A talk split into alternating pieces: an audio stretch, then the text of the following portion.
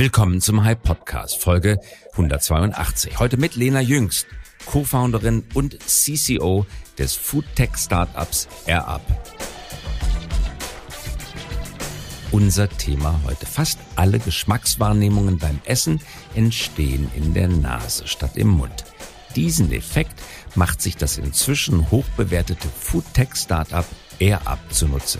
Trinkflaschen, die mit normalem Leitungswasser befüllt werden, tragen an ihrem Mundstück austauschbare Aromakapseln.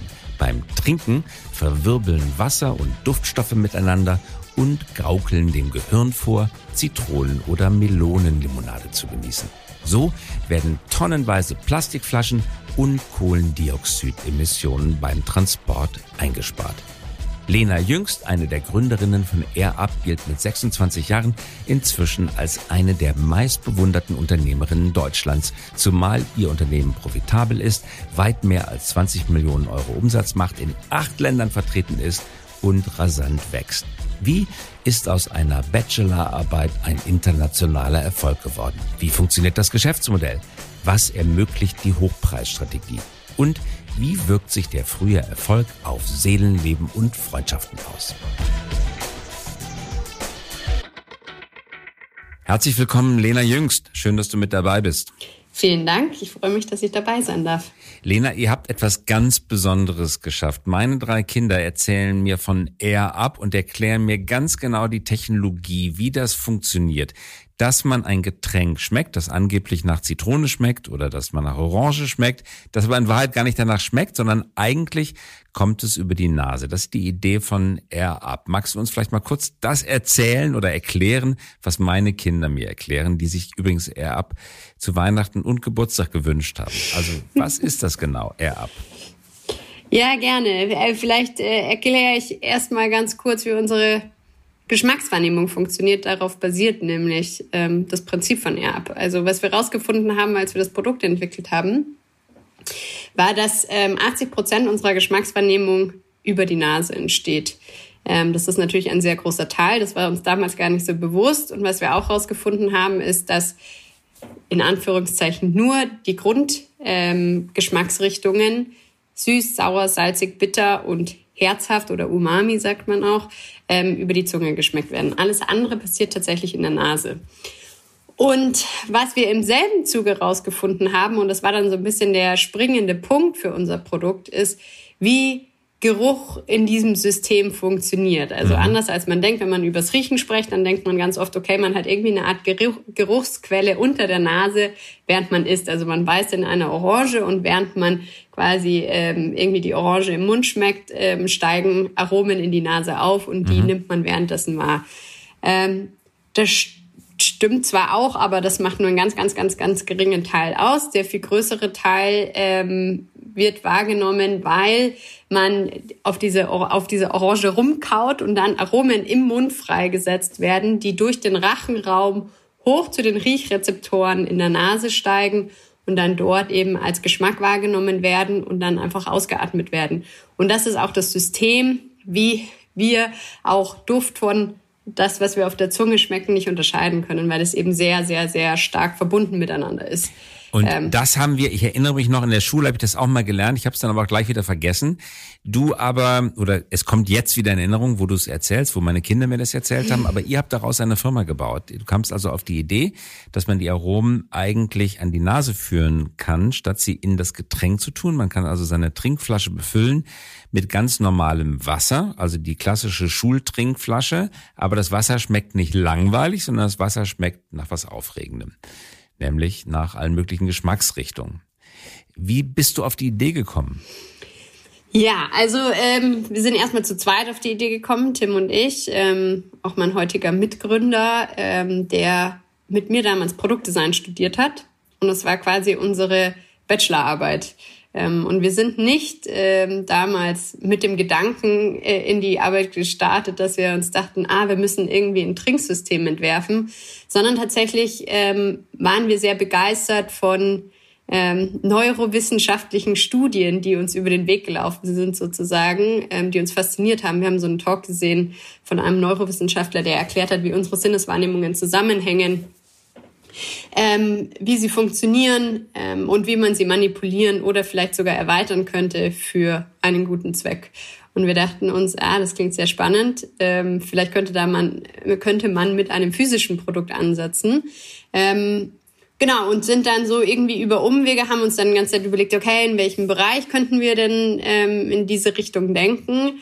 Ähm, und sind dann auf das ganze Riesenthema Ernährung gekommen. Und ähm, warum Ernährung? Weil das natürlich ein Riesenproblem heute ist, ähm, wie wir uns ernähren und dass viel zu viel ungesunde Dinge in unseren heutigen Lebensmitteln stecken, ganz viele tödliche Krankheiten daraus resultieren.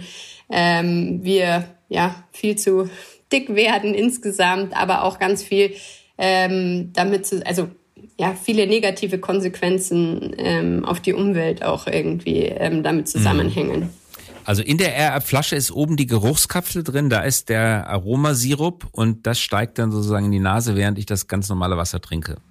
Genau. Also wenn man, ähm, es ist quasi eine, eine wiederbefüllbare Trinkflasche. In diese Flasche kommt Wasser rein und oben auf dem Mundstück steckt quasi so ein kleiner Duftpot, nennen wir. Das ist, sieht aus wie ein Ring, den man oben drauf stecken kann.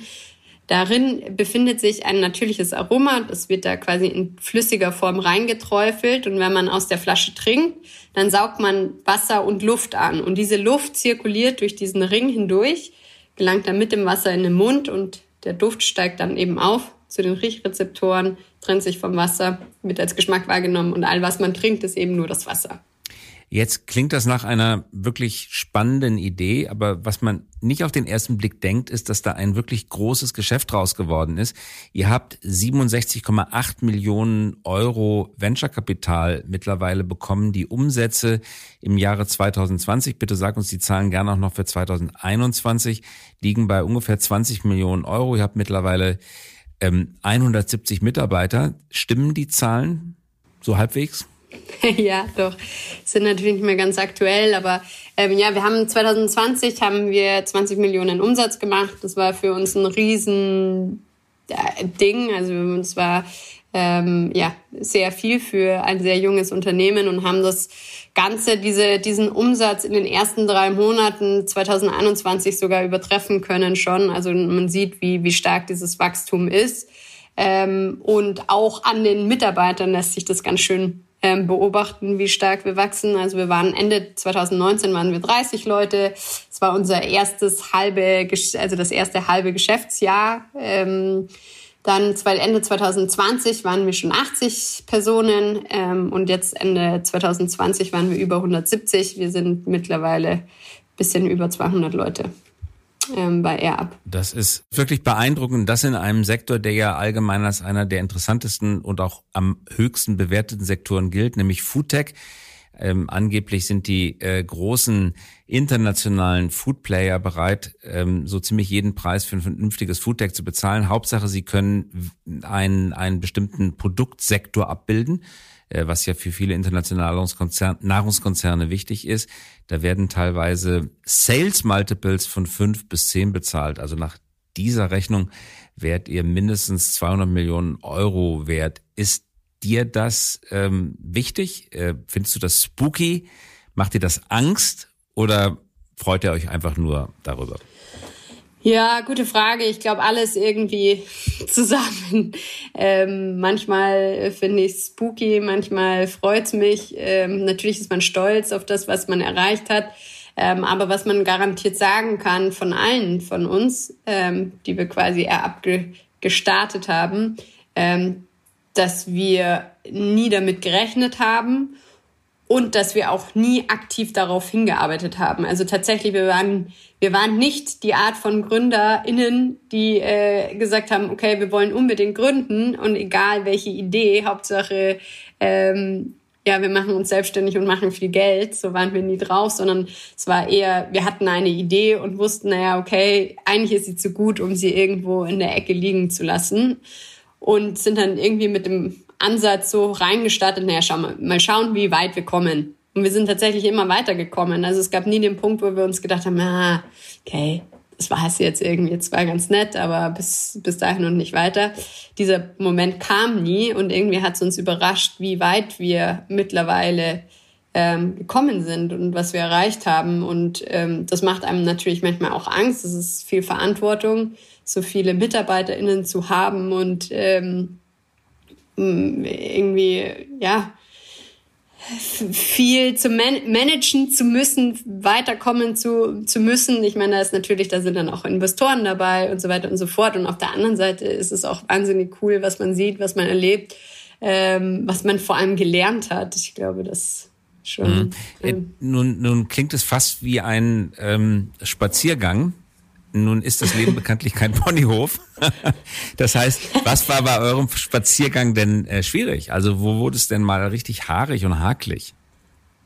Also es war garantiert kein Spaziergang. So viel kann ich sagen. Ähm, es war schon eher, ich weiß nicht, die ähm, sind da schon eher im, im Extremsektor unterwegs, wenn es um Wanderungen geht. Ähm, äh, hakelig. Ich glaube, wir hatten unglaublich viel Glück tatsächlich. Also es gab nie ein Riesendesaster, ähm, aber es war wahnsinnig viel Arbeit involviert, was man vergisst, vor allem am Anfang.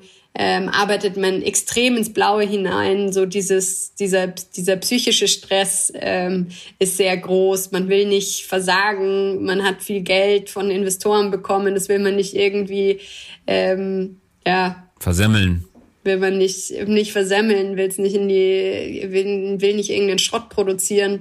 Ähm, ja, man hat eigene Ansprüche. Ähm, ja, und umso mehr Leute dazu kommen, umso, umso mehr wird man natürlich auch immer selber gechallenged, herausgefordert.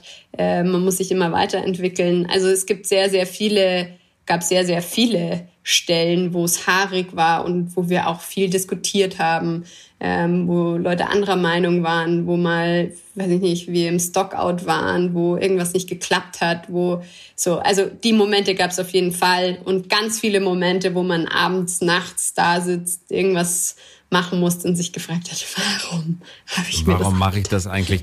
Zu deinen Investoren gehören unter anderem Frank äh, Thelen, äh, Ralf Dümmel, mhm. Pepsi ist mit dabei, Five Season Ventures. Ihr seid ja gestartet mit einem Exist äh, Gründungsstipendium, also mehr oder weniger öffentliches Geld, aber habt dann im Januar äh, 21 tatsächlich auch 18 Millionen eingesammelt, große Runde.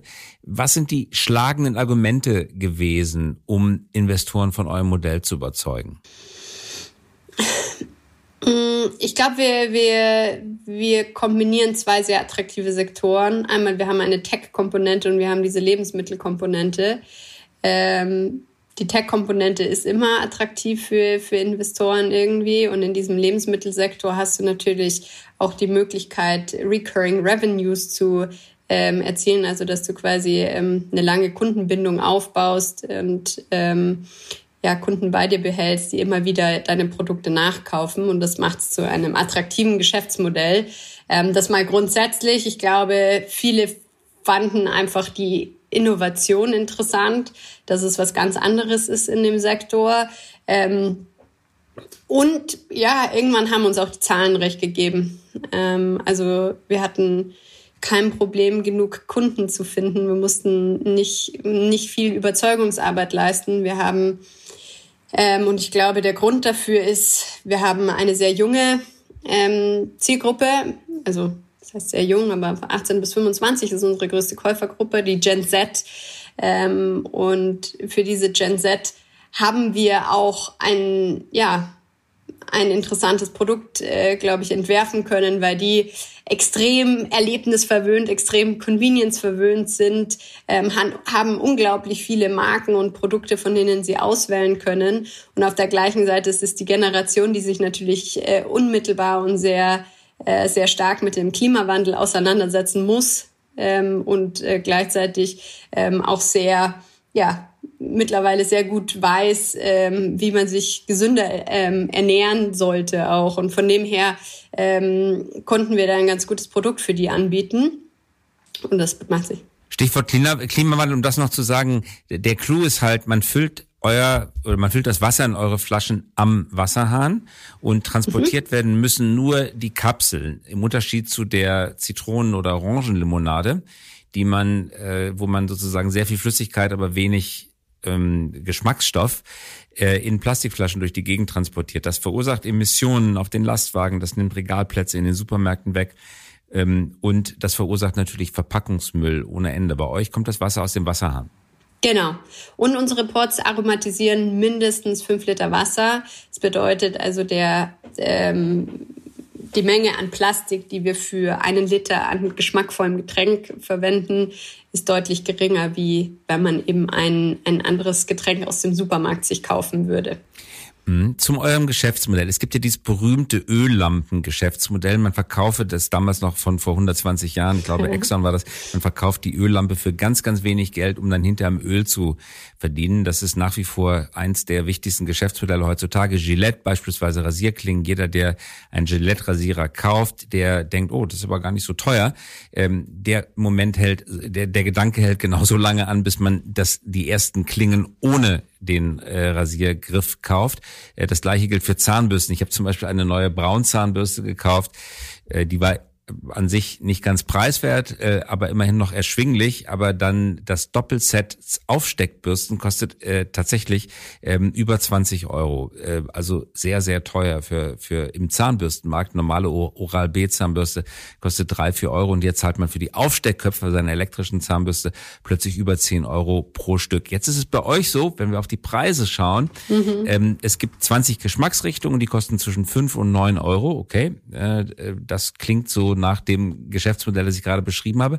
Aber das Starter-Set mit der Trinkflasche und zwei Pots kostet auch schon 40 Euro. Also ist nicht billig für eine Getränkeflasche. Das heißt, ihr habt das Modell dahingehend variiert, dass ihr auch schon die Grundausstattung äh, ziemlich deutlich bepreist, oder?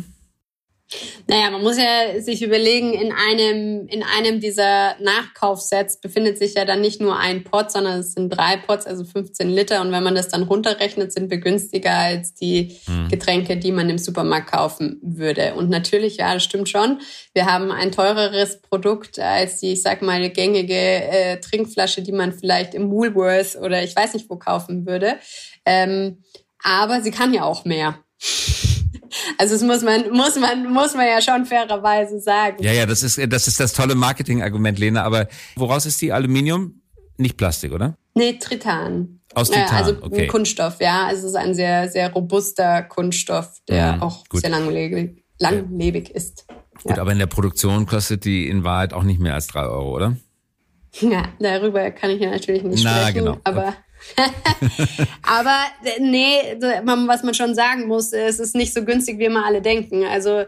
ähm, das hat schon seinen Preis und wir haben auch ähm, wir haben uns tatsächlich auch aktiv dafür entschieden, dass wir ein hochwertiges Produkt auf den Markt bringen wollen, ähm, weil und das ist, glaube ich, so ein bisschen ein andere anderes Prinzip, als viele immer denken, wenn man an dieses Rasier Rasierer Rasierklingenmodell denkt. Ähm, dass man nicht das erste Produkt für super günstig und so ein bisschen trashy in den Markt schiebt und dann versucht, über, über die Rasierklingen später das, das Geld zu machen, sondern wir haben gesagt, naja, wenn wir wollen, dass die Leute bei diesem Produkt auch bleiben und irgendwie ein gutes Erlebnis haben, dann muss auch dieses Originalprodukt wertig sein. Die wollen, müssen das ja täglich benutzen wollen und dann will man nicht irgendeinen Scheiß in der, in der Hand halten, sondern es soll ja auch, ja, hochwertig sein. Ja, und es macht, wird dadurch geschenketauglich, muss ich auch sagen, weil wenn es jetzt irgendwie sechs Euro kosten würde, dann würde man es seinen Kindern gar nicht schenken, man denkt, oh, sechs Euro ist vielleicht doch ein bisschen billig für ein Geburtstagsgeschenk, 40 Euro, das passt, äh, das kann man ja. mal machen, das ist eher großzügig, ja, also dadurch ab der Nolens, Volens. Also es gibt viele gute Gründe, warum es ein ähm,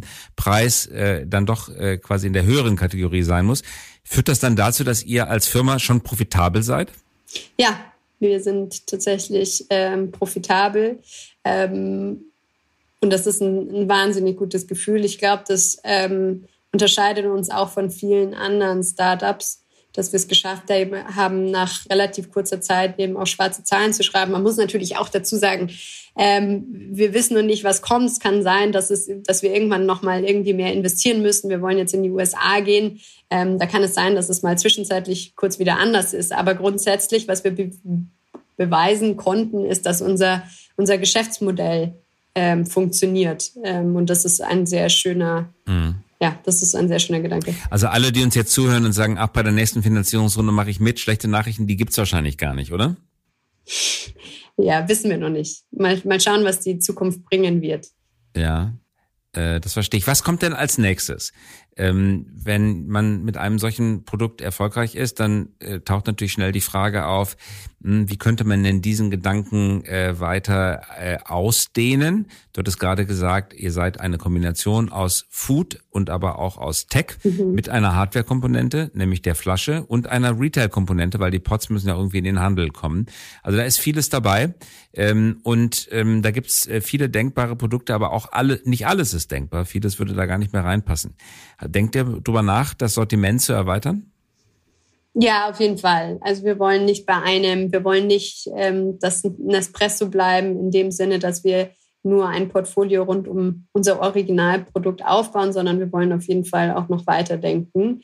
Ähm, Im nächsten Schritt sind es allerdings genau diese, diese, diese Dinge, die irgendwie auf der Hand liegen. Also wir haben jetzt eben sehr viele weitere Geschmacksrichtungen rausgebracht. Das war wichtig, um, ich sag mal, ähm, ja, einer groß, äh, möglichst großen ähm, Gruppe an Leuten den richtigen Geschmack anbieten zu können, die richtige Geschmacksrichtung, Lieblingsduft anbieten zu können. Ähm, jetzt geht es um weitere Materialien, um weitere Farben und so weiter und so fort. Aber danach wollen wir auf jeden Fall noch weitere Innovationen auf den Markt bringen. Und ich sag mal, der Hintergedanke, der für uns sehr wichtig ist und der ja auch irgendwie hinter unserem Produkt steht, ist eigentlich ähm, ja, verantwortungsvollen Konsum emotional attraktiv zu machen. Das klingt jetzt ein bisschen abstrakt, aber im Endeffekt. Das klingt gar nicht abstrakt. Das ist äh, eine ziemlich präzise Definition. Nicht alle Unternehmen können präzise in einem Satz sagen, was sie eigentlich machen wollen. Am berühmtesten ist Apple. Äh, jeder Apple-Mitarbeiter, jede Mitarbeiterin äh, kann nachts geweckt werden und sagt im Schlaf, Seamless User Experience from End to End. Ähm, das heißt, es in einem Satz ausdrücken zu können, was man eigentlich machen möchte, ist schon mal an sich eine Definition äh, und ein Fortschritt auch. Ja, bestimmt. Sag den Satz nochmal, bitte. Verantwortungsvollen Konsum emotional attraktiv zu machen. Mhm. Mit anderen Worten, Verantwortung ja, aber keine Spaßbremse. Genau, ja, und es ist auch was, wo, woran ich wirklich, also zutiefst glaube. Ich glaube, wir müssen in den nächsten Jahren sehr, sehr viel und sehr stark verändern. Ich glaube aber, dass wir Menschen ähm, uns extrem schwer tun, unser, unser Konsumverhalten anzupassen, aufgrund von verschiedenen Gründen. Also unser, unser Körper, unsere, ähm, unsere Sinneswahrnehmungen sind noch an eine Zeit ange, angepasst und an eine Umwelt angepasst, die überhaupt nicht mehr gewährleistet ist. Also zum Beispiel, wie wir schmecken, hat uns ja früher eigentlich im Ende, also hat uns vorgegeben, was gut für unseren Körper ist und was schlecht für unseren Körper ist. Zum Beispiel haben wir in einen Apfel gebissen und wollten mehr von dem Apfel essen, weil der süß geschmeckt hat, weil der gut geschmeckt hat. Und unser Körper wusste, ähm, wir bekommen viele wichtige Vitamine gerade und wir bekommen ähm, wichtige Energien, äh, Ener Energiequellen. Ähm, und heute ist aber, wenn man in irgendwas Süßes beißt, äh, das überhaupt nicht mehr gegeben. Und nachdem so viel, so viel gesüßt ist, bedeutet das, ähm, wenn man etwas Gesüßtes isst, das nicht mehr unbedingt gut für den eigenen Körper ist. Und ich glaube dementsprechend, ähm, dass, und, dass wir uns extrem schlecht disziplinieren können und dass deswegen der, der Wandel auch irgendwie von Unternehmen kommen muss, dass der Wandel aus ganz vielen verschiedenen Richtungen kommen muss und wir einfach attraktivere und cleverere Produkte auf den Markt bringen müssen. Mhm. Das ist äh, sicher richtig. Übrigens, der unter den Geschmacksrichtungen, die ihr anbietet, welcher ist der erfolgreichste? Was ist äh, Popular Number One?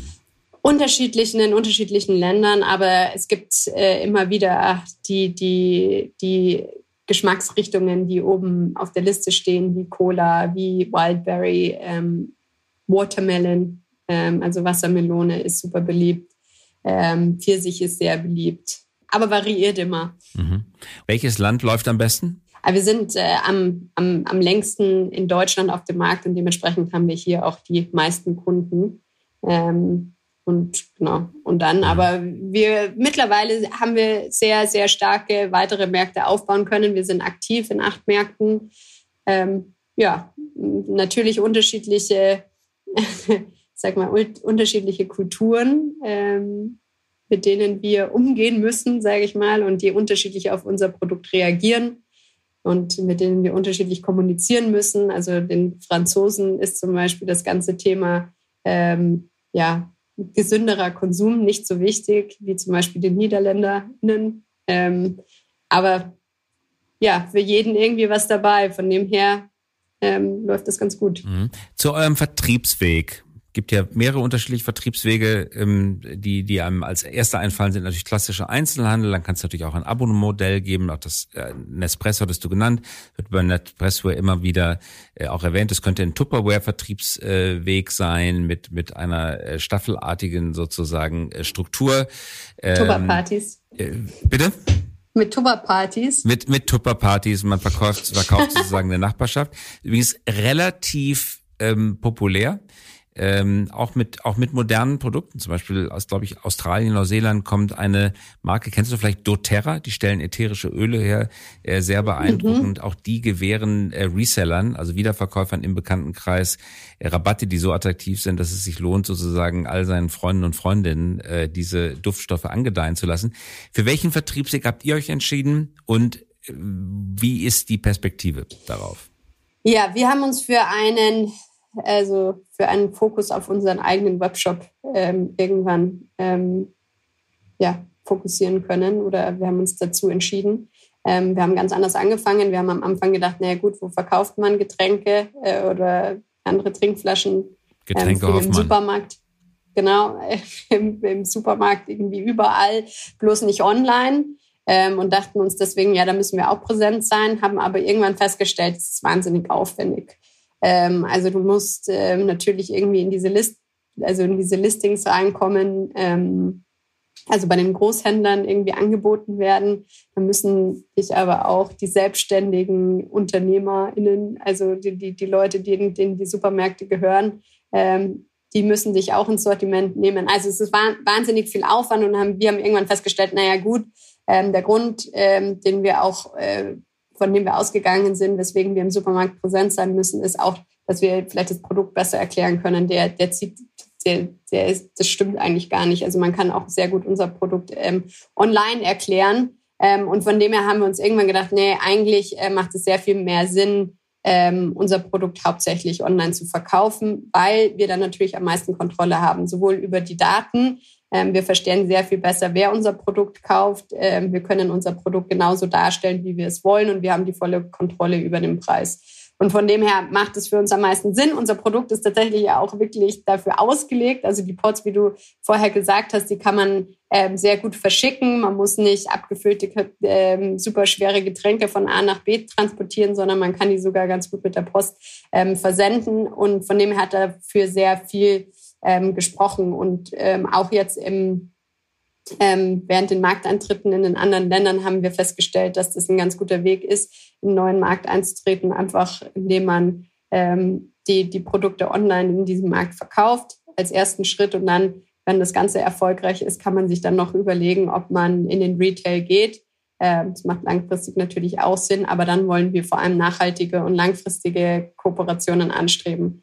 Also zum Beispiel in Deutschland arbeiten wir zusammen mit Rossmann und Müller ähm, und sind dann dort auch in jedem Markt präsent mhm. ähm, und haben damit jetzt nicht, ich sag mal, diesen Riesenaufwand, der sonst dahinter gestanden wäre. Lena, vielen Dank. Allerletzte Frage. Jetzt bist du 26 Jahre, glaube ich, alt und ähm, Chefin einer ähm, großen Firma. Äh, also das kommt ja immer mit ein bisschen Macht auch einher und Multimillionärin. Was macht das mit dir?